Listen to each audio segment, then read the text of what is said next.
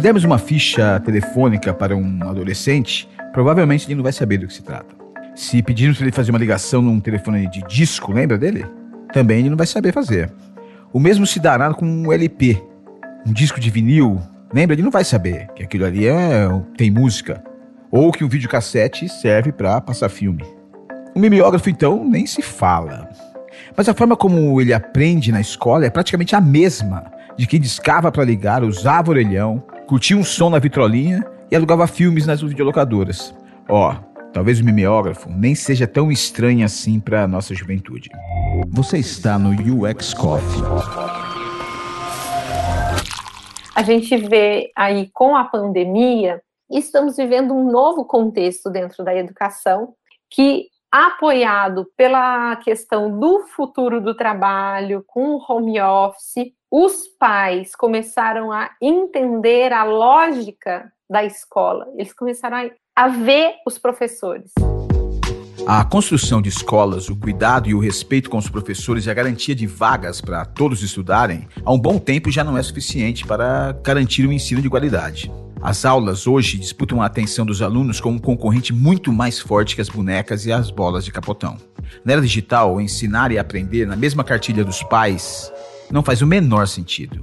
E para mudar o cenário que vivemos, não basta encher as escolas de tablets, notebooks e aplicativos educacionais. É preciso que pais, gestores educacionais, professores, gestão pública e cidadãos trabalhem juntos para um sistema de aprendizado colaborativo estamos vivendo um novo contexto dentro da educação, onde o UX está tendo uma participação muito, muito presente dentro da nossa perspectiva. Isso é tendência, gente. Isso não é tá todo mundo fazendo, não. É uma tendência que a gente está antenado a isso.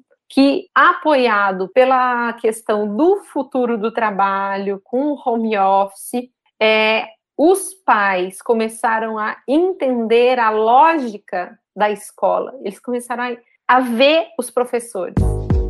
A Dux Coworkers convidou a professora de literatura Cecília Garcia Marcon, mestra em Sociologia da Educação, especialista em Gestão e Produção de Jornalismo, coordenadora do cursinho popular Marielle Franco e apresentadora do podcast 30 Minutos. Nosso coworker Francisco José Nunes, professor e filósofo, mestre em Ciências Sociais, organizador do Café Filosófico e do canal Construir Resistência. Emilene Massucato, professora, pós-graduado em psicopedagogia, especialista em aprendizagem significativa, produtora de conteúdo sobre educação e idealizadora do dirce.com.br. Um portal que destaca a importância da vivência no lar e com a família no aprendizado da criança. E quem mediou a conversa foi Melina Alves, designer de experiência e CEO da Dux Coworkers.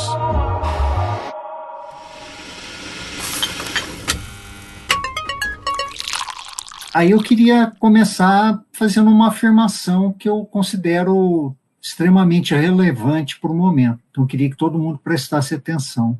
A Terra é redonda. O espaço digital deu liberdade para que todos falassem o que bem entendessem. Isso deu origem a discussões que não faziam o menor sentido. Terraplanismo, por exemplo. É só um tempo valioso que poderia estar sendo utilizado em assuntos de discussões que realmente interessam, que realmente valem a pena.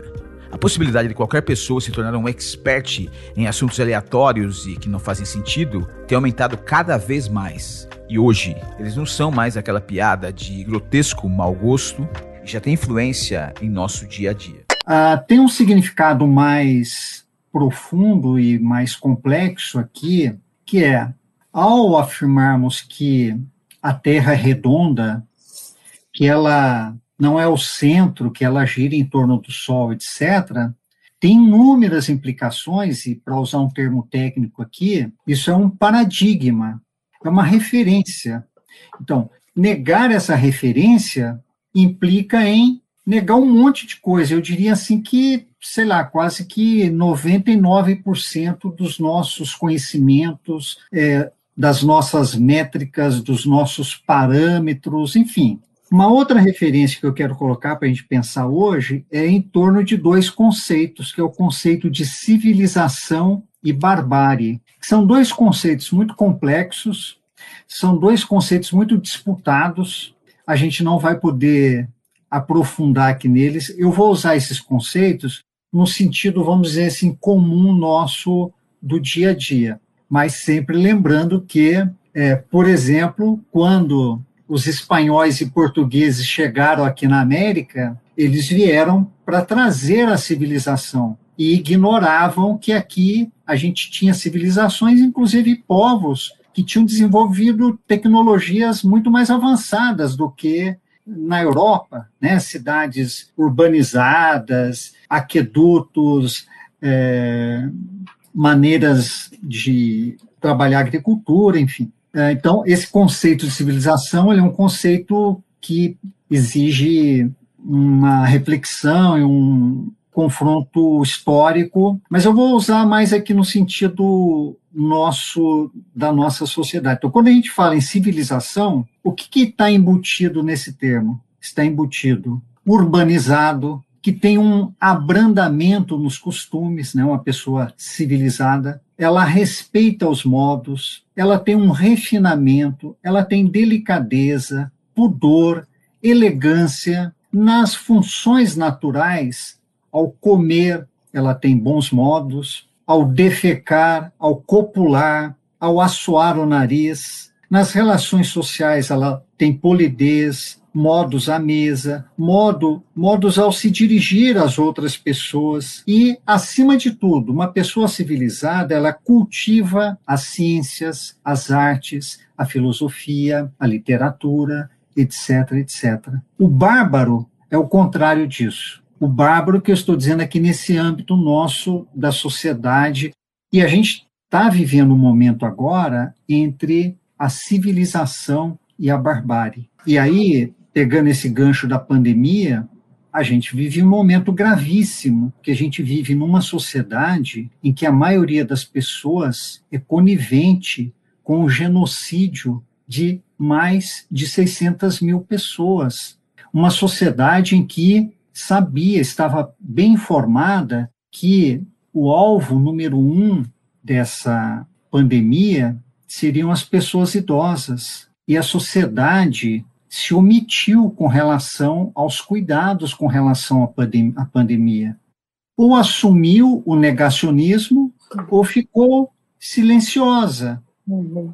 Como diz no popular, fez uma de egípcia, ficou é. só observando.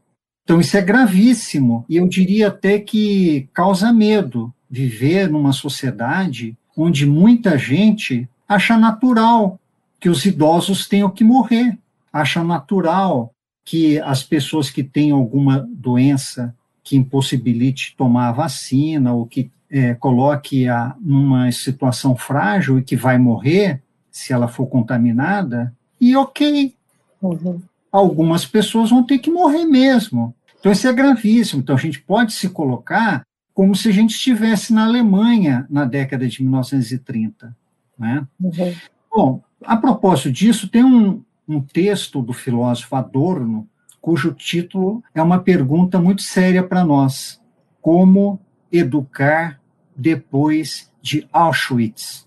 Então, ele colocou essa questão lá na década de 50 e ela está aberta até os dias de hoje, porque pelo que a gente está vendo agora no início do século 21, nós fomos derrotados, a gente não conseguiu educar as sociedades para que não se repetisse outros genocídios, outros holocaustos, para que o neonazismo não voltasse. Veja, a gente tem neonazismo no Brasil, a gente tem neonazismo nos Estados Unidos, a gente tem neonazismo na maioria dos países da Europa. A educação foi derrotada, a razão, a racionalidade foi derrotada, a ciência foi derrotada.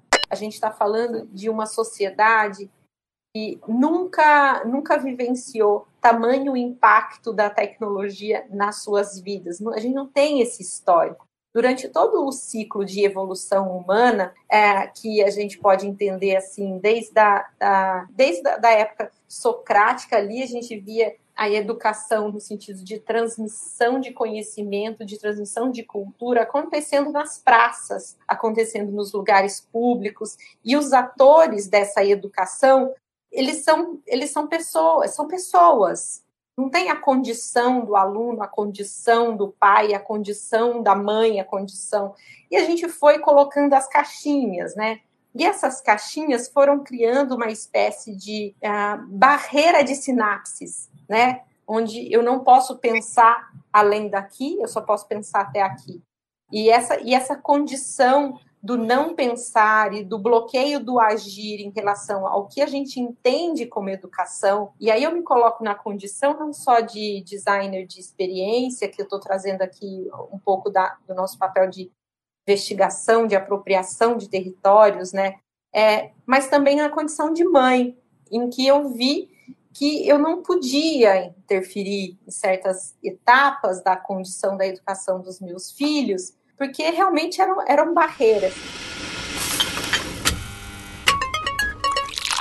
Bom, estava aqui pensando, né, uh, que a gente está falando bastante sobre o papel da tecnologia, né, nas nossas vidas, e a gente vê que educação, pelo menos aqui no Brasil, é uma das áreas em que menos se tem é, avanços tecnológicos na sua área, menos inovação. E quando eu falo de avanço tecnológico, eu não estou falando de um computador na sala de aula, de um projetor, eu estou falando da tecnologia de um modo geral. Né? A gente está falando assim de da metodologia. do uso, né? Exatamente, de metodologias de, de aula, de pensares pedagógicos. Isso não, não se inova. É, a maior prova disso é se a gente parar para pensar o seguinte: se eu pegar um professor que dava aula lá nos anos 50, nos anos 60, colocaram na sala de aula hoje, em 2021, muito provavelmente ele vai estranhar que hoje teremos talvez um quadro branco com um canetão, estranhar uma ou outra coisa, mas ele consegue desempenhar sua função ali. O mesmo não acontece se eu fizer com um médico, se eu fizer isso com um arquiteto, qualquer outra profissão pegar um profissional de décadas atrás e colocá-lo no ambiente de 2021, ele não vai conseguir trabalhar, porque a tecnologia avançou demais. E na educação a gente não vê isso. Como exemplificou a Milene Massucato, a educação é um entrave na história do país. Ela não se resolve num decreto nem num mandato, mas em gerações. É preciso que a sociedade esteja realmente engajada em colocar o ensino nos eixos e começarem efetivamente a cobrar que ela seja levada a sério o que simplesmente não acontece. O próprio sistema educacional, que privilegia o individual, é um reflexo desse desinteresse, e aos professores cabe fazer o que podem com salários defasados, dificuldades de atualização e muitas vezes uma infraestrutura inexistente. A gente tem esse, esse, essa lacuna que se formou quando a gente tem alunos nascidos digitais, nativos digitais, com professores que não são nativos digitais, que tiveram que aprender a lidar com essa tecnologia. Então a gente tem um, um gap aí nessa, nessa interação né, de, desses personagens aí da educação que precisa ser superado de alguma forma. E, obviamente, com todo esse sucateamento da educação que a gente vive, isso está cada hora fazendo uma vala né, cada vez maior.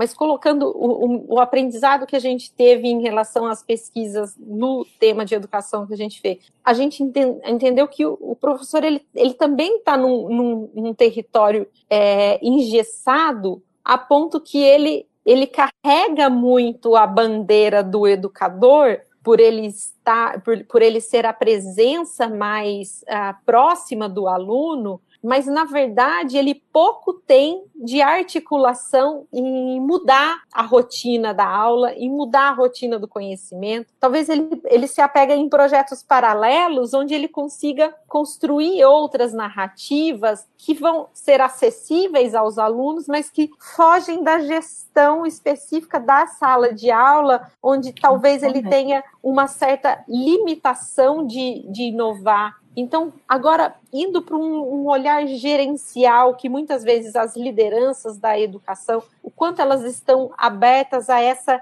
cocriação com os próprios professores, com os pais e com os alunos efetivamente, né? E confundiu-se muito a questão do digital, nesse momento que eu estou falando de histórico, tá? 2006, 2010, a gente sabe que a gente teve envolvido em projetos voltados à educação também nesse período. Confundia-se muito com gamificação. Então, as escolas que estavam abraçando o assunto de digitalização era assim: ah, como que o aluno pode aprender com jogos? Depois isso virou uma meleca, foram criados milhares de jogos que ninguém estava, sabe, assim, uns deram certo, outros deram errado. Por quê? Porque a... quando o aluno quer jogar, ele quer se entreter. E, e não necessariamente a jogabilidade de um jogo educacional é um jogo que faz com que as pessoas tenham a vontade de estar ali. Então, como não teve uma visão estruturada de UX, vamos dizer assim, é só, ah, preciso fazer jogo. Para educar aluno tem que fazer jogo. Faz jogo de qualquer jeito, sem jogabilidade, sem a fluência do, da interação que é um jogo, e acaba que não vai. A proposta pedagógica com a qual eu trabalho já há mais de 10 anos na escola em que eu trabalho aqui em Campinas, é a proposta do Celestin Frenet, que foi um, pedagogo é, francês, lá do início ali do, do século XX. Veja, a gente está falando de 1930 ali, mais ou menos. Já havia dele a percepção de que a escola precisava funcionar com base na cooperação e que a escola precisava, inclusive, os alunos de, ali viver como uma comunidade e pensar a sala de aula mais como um canteiro de obras. Vejam essa metáfora, né? O que é um canteiro de obras? pessoas trabalhando ativamente na construção. E aí é um conflito bastante contemporâneo, principalmente nessa ansiedade do retorno às aulas pós aí esse início da vacinação e tal, que é a ideia de que o aluno, se ele não está ocupado, a escola é fraca, entende? Que a ideia é se ele não está ali fazendo 30 listas de exercício por dia, porque essa escola não é boa, ela não prepara. Como se a uhum. única habilidade possível da escola fosse de fato despejar esse tanto de conhecimento e essa mecanização do trabalho escolar, né? pedagogo Celestien René, citado pela Cecília, é um pedagogista e anarquista francês que colocava o ambiente político que circundava a escola como um elemento de suma importância para a educação. Para ele, a pedagogia comporta preocupação com a formação de um ser social, direcionando o movimento pedagógico em defesa da fraternidade, respeito e crescimento de uma sociedade colaborativa e feliz. Outro importante influenciador, na verdade, um dos pioneiros no aprendizado colaborativo, foi o filósofo norte-americano John Dewey, que acreditava no ensino baseado na interação, colaboração e participação ativa dos alunos que aprendem juntos contribuindo um com o entendimento do outro em um ambiente democrático e livre para que seus conhecimentos sejam testados na prática. Para John Dewey, a teoria só era importante se aprendida na prática. Não, a World Wide Web foi criada para que todo mundo pudesse ver a informação, chegar à informação sem a, sem a fronteira, sem precisar pedir passaporte. Eu consegui entender um pouco da cultura do outro. Só que aí os algoritmos foram cada vez mais chaveando e fazendo eu só te apresento quem você quer. Então, a gente, quanto sociedade, a gente está doente no sentido da colaboração. Porque a, a tecnologia, ela reflete essa sociedade doente no sentido da colaboração, porque ela também foi criada por seres humanos, né? Os algoritmos são são a, a, a representações dos vícios ruins dessa sociedade, né? A forma como a maioria das pessoas usam a tecnologia é um desastre para a educação. O terraplanismo, enfim, todo o negacionismo, tudo isso que está acontecendo hoje foi impulsionado pelas redes sociais, pela, pela universalização da tecnologia, inclusive vários canais homofóbicos, neonazistas foram monetizados pelas plataformas, uhum. além dos financiamentos que recebe dos empresários, etc. Então, um aluno que acha chato uma aula de história na escola tradicional e ele vai para o YouTube aprender, ele vai aprender história onde? No canal Brasil Paralelo? Ele vai aprender história onde? Como é, qual o critério que ele vai usar para escolher o canal do YouTube para ele aprender história ou qualquer outra área do conhecimento? Então, veja, aqui rola um debate importante. Colocar uma contrapartida com relação ao uso da tecnologia, principalmente eu trabalho, como eu disse, com adolescentes, e eu gosto de colocar um asterisco né, na questão do uso da tecnologia pela quantidade de poréns que estão aí porque é claro que a lógica da rede social e do compartilhamento, ela está embutida nessa geração, né? Eles nascem num mundo em que isso já existe, ao contrário de todos nós que estamos aqui, somos antes desse mundo existir, embora a gente vá passar rápido nessa coisa aí de sermos antes da internet, né? Mas é isso. Só que isso é totalmente diferente de conseguir usar isso de uma forma efetiva, de conseguir filtrar isso, de conseguir não se expor inadequadamente nesse cenário. Não expor né? o outro, né? Não expor os outros e né, usar isso com cuidado, com respeito, de forma efetiva, de forma respeitosa, cooperativa, né? Enfim. Então, que some, né? Que, que é, então, Então é, é, uma, é uma outra questão, porque existe uma ideia de que porque às vezes eles têm algumas facilidades, é, digamos, de procedimento ali, de saber ligar, saber mexer, de que eles sabem de fato usar ou de que eles têm o filtro de consequência. E essa, uhum. isso não existe. Precisa, precisa desse acompanhamento, precisa dessa mediação. A gente não pode cair nessa posição confortável de achar que eles estão prontos, porque eles não estão, como nós também não estamos né? Uhum. Então, é, acho que esse, esse é um olhar bastante, bastante importante. O que a gente traz é sempre a jornada do usuário. Por quê? Porque a tecnologia ela pode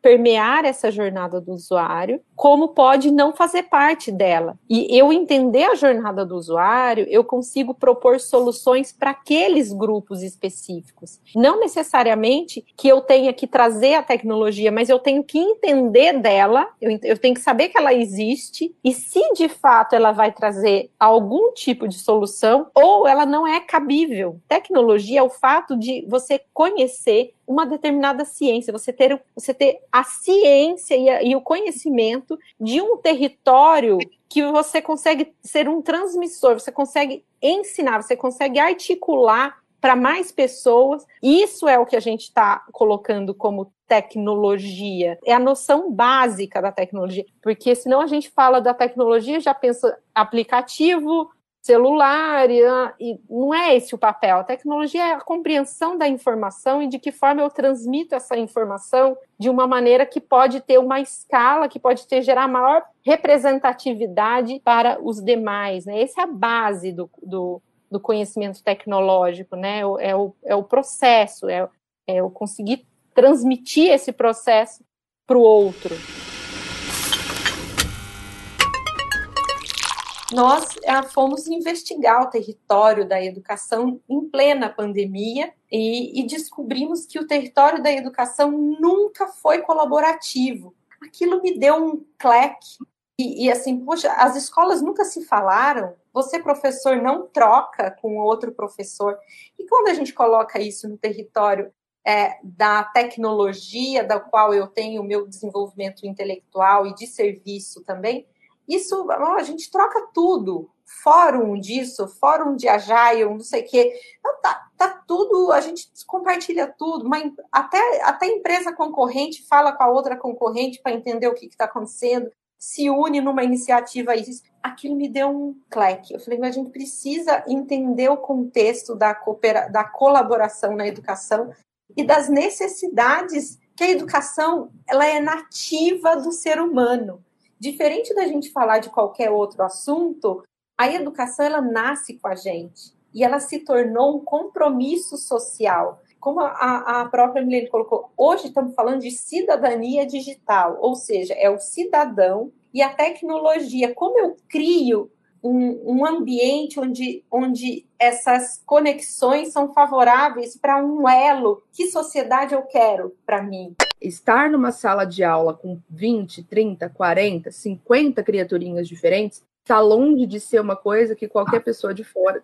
Assim, a gente não diz a um meteorologista o que fazer, a gente não ensina um chefe como cortar o tomate, a gente não diz a um cirurgião que tipo de sutura ele usa, mas a gente tem uma tendência muito grande a querer dizer especificamente ali a sala de aula, como ela precisa funcionar, como se tivesse um jeito específico correto. Então, essa questão da, da, da, participação das famílias, ela tem que vir com essa, com essa postura também, de entender que é, num processo cooperativo, a, a, escuta ativa, ela faz parte. Que às vezes, né, é assim, ó, ouça o especialista, e o especialista em educação é quem estuda educação é, e, e, colocando um pouco dessa cultura do design de experiência, do foco no usuário, se a gente pudesse usar um, um foco, o foco no aluno, o foco no pai, né? porque o usuário não significa o aluno como usuário, não é isso, não é o foco no aluno, como outras metodologias têm, mas é o foco nas pessoas que a, querem assimilar o território da educação, porque eu posso abrir diálogos, assim como um sistema abre diálogos com pessoas específicas para entender e, e direcionar a jornada de experiência que aquele usuário vai conseguir melhor a realizar a sua atividade, a gente pode transpor isso para todos os, os, os, atores da educação. O fato da gente estar tá vivendo numa encruzilhada da história é, isso, por um lado, é desafiador, é assustador, mas, por outro lado, também é, a gente tem aberto pela frente um universo de oportunidades. E eu sempre aposto é, nesse cenário. O que me traz também é a questão da sociedade pai, né? Pai, mãe, família. Como eles viveram a educação na idade deles. Então, o processo de colaboração é o processo de identificar hipóteses, pesquisar e dessas hipóteses co-criar um cenário não real, com o qual não vivemos. É, isso faz muito parte do nosso, do nosso framework uh, de experiência do usuário. É colocar todo mundo para co-criar um cenário de um espaço onde não vivemos. E o que eu acredito, a, as, as escolas podem ser facilitadoras né, dessa cocriação. Quando você traz ali é, a ideia de que, olha, de que a vida ela tem que poder, ela pode, ela deve, ela tem que estar dentro da escola, coisas incríveis acontecem. Eu queria contar uma experiência, se não me engano, no ano de 2015, eu, eu dou aula para ensino fundamental, sexto a nono ano, tá? Mas naquele ano houve uma proposta famosa do Enem, que é, cujo tema era é, a persistência da violência contra a mulher na sociedade brasileira. E foi um tema que gerou muita polêmica, que teve muita gente que zerou porque ficava, ah, por que, que não fala da violência contra os homens? Porque aquela coisa, a gente já estava enveredando por momentos não tão bons onde estamos agora, né? De que a ideia de discutir violência contra a mulher parece ofensiva, enfim. Sabemos bem de tudo que ocorre. E aí, tudo bem. Então, veja, não era um conteúdo previsto, não era nem matéria da, da turma, mas a vida acontece. Esses alunos estão no que aconteceu? Isso entrou dentro das aulas. E começou a ter ali um monte de conversas entre eles, de forma que o que eu fiz? A gente organizou rodas de conversa para que eles pudessem expor o que, que eles estavam ouvindo, o que, que eles estavam pensando, sentindo. Né? Depois a gente foi organizando, percebendo, as meninas pediram rodas só com meninas para desabafar situações, porque ali aconteceu um momento de tomada de consciência de que elas, enquanto adolescentes, já tinham sofrido algumas violências, por exemplo, andar na rua.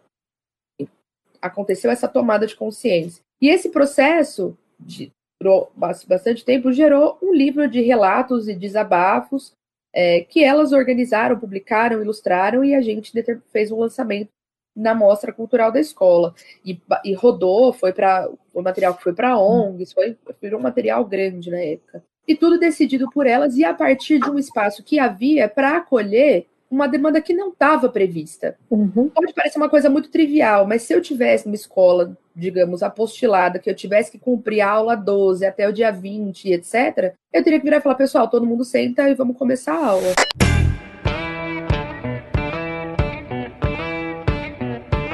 Gostou desse episódio e acha que ele pode colaborar com a melhora do ensino, compartilhe com outras pessoas, principalmente com pais, educadores e quem mais você conheça que esteja de alguma forma envolvido na educação. Se não curtiu, nos diga por quê e tentamos melhorar. Mande sua opinião, sugestão, crítica ou elogio. call@duxcoworkers.com. Sem educação, não há futuro e nem haverá passado. Só um presente de quem não existiu.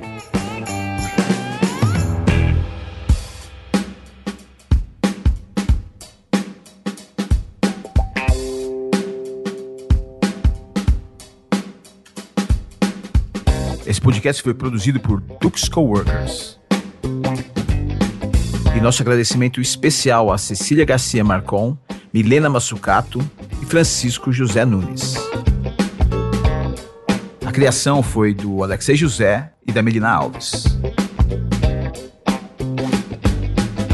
Roteiro e locução, Alexei José. Edição, montagem e milagres sonoros, Gui de la Coleta.